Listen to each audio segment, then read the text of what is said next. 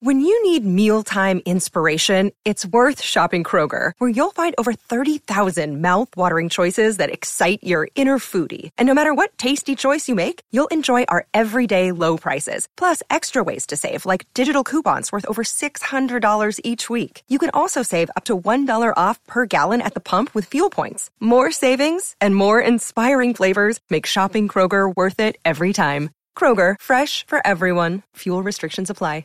Another day is here, and you're ready for it. What to wear? Check. Breakfast, lunch, and dinner? Check. Planning for what's next and how to save for it? That's where Bank of America can help. For your financial to-dos, Bank of America has experts ready to help get you closer to your goals. Get started at one of our local financial centers or 24-7 in our mobile banking app. Find a location near you at bankofamerica.com slash talk to us. What would you like the power to do? Mobile banking requires downloading the app and is only available for select devices. Message and data rates may apply. Bank of America and a member FDIC. Pourquoi les séries espagnoles nous rendent-elles accros?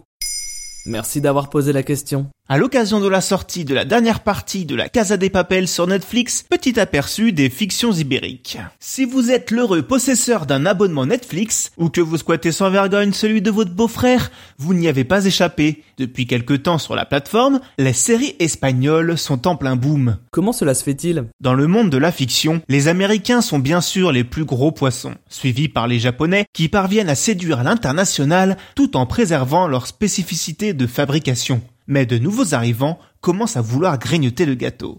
L'une des particularités de Netflix, c'est la place qu'elle donne aux productions audiovisuelles étrangères. Pour s'assurer de séduire tous les pays, elle investit dans des productions locales. On connaît actuellement l'essor des séries coréennes, mais on a aussi eu la grande mode des polars scandinaves.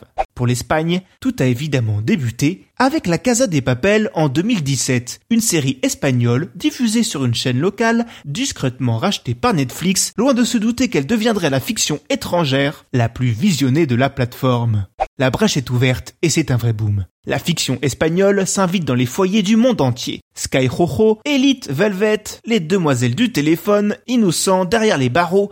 Si les séries espagnoles n'ont pas attendu Netflix pour s'exporter, mais si, rappelez-vous d'Undo Stress, l'essor provoqué par la plateforme américaine est sans précédent. Pour cause, ces séries sont désormais visibles dans plus de 190 pays en même temps. Mais quelles sont leurs spécificités? Longtemps marquées par l'idéologie franquiste, les fictions espagnoles à leur début sont restées très autocentrées. Fresques historiques, histoire du quotidien, thématiques locales. Dans le pays, les fictions américaines étaient moins regardées que les fictions typiquement espagnoles. Ainsi, un vrai savoir-faire naît en vase clos. Mais avec l'évolution de sa société et la multiplication des chaînes télé, les ambitions changent et le public, tout comme les scénaristes, réclament plus de variété. Leurs créations se frottent à plus de genres et vont même jusqu'à les croiser. Polar, série teen, thriller, comédie romantique, l'influence des séries américaines et françaises les pousse à élever le niveau de production de leurs shows. Une série comme La Casa des Papel est le résultat typique de ces évolutions. Une évolution qui tombe à pic avec le besoin des plateformes de streaming de nourrir leurs services. Et comment continuer à se démarquer en voulant s'adapter au reste de la production globale? Puisqu'il est désormais possible de toucher le monde entier, les créateurs espagnols visent le mainstream.